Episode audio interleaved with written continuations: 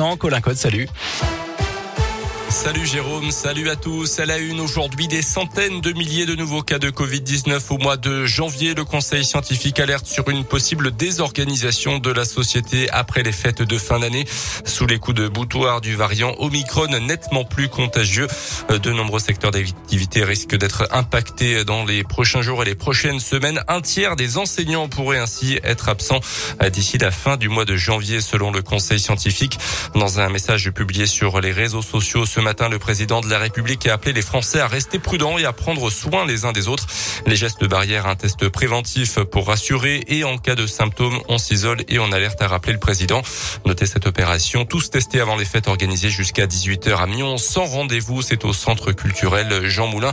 Et puis une nocturne également aujourd'hui à la Pardieu, au deuxième étage du centre shopping. C'est entre 19h et 23h sans rendez-vous. Ça concerne les plus de 30 ans avec un vaccin Moderna, opération qui sera également renouvelée jeudi prochain, le 30 décembre.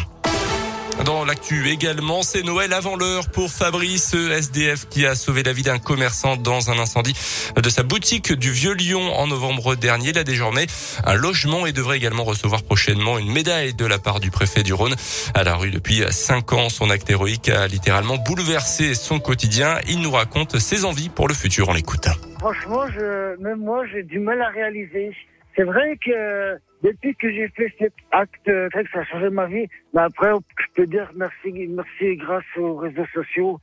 Sinon, euh, il n'y aurait pas eu ça. Je pense pas que ça serait, ça serait allé aussi loin. Mon projet, c'est d'avoir une vie normale, ouais, un travail, euh, un logement. J'aimerais créer plus tard une association pour garder les chiens SDF. Quand SDF, quand tu as un chien, c'est que tu aller faire des papiers ou avoir un entretien pour du travail, on peut payer avec le chien. Et ça, il a aucune association pour garder les chiens de SDF, ça n'existe pas. Fabrice devrait également trouver un emploi prochainement. Une entreprise lyonnaise l'a contacté. Il devrait visiter ses locaux la semaine prochaine. Le chauffeur de car en cause dans la mort d'un homme de 88 ans hier soir à la Pardieu est toujours en garde à vue. Les enquêteurs cherchent à déterminer les circonstances du drame. Le chauffeur de car, un homme de 57 ans originaire de la Loire, assurer la liaison Lyon-Genève pour le compte de la SNCF via une société privée. D'après les premiers éléments, il n'était pas sous l'emprise de la drogue ou de l'alcool au moment des faits. Un trafiquant de drogue de 22 ans interpellé Capérache à Lyon hier soir originaire de Mézieux. Le jeune homme circulait dans une voiture avec plusieurs grammes d'herbe de cannabis placés en garde à vue.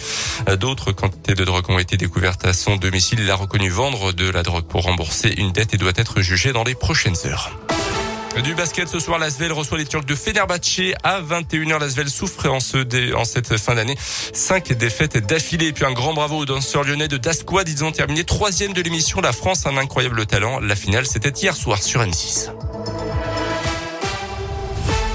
Clara Luciani.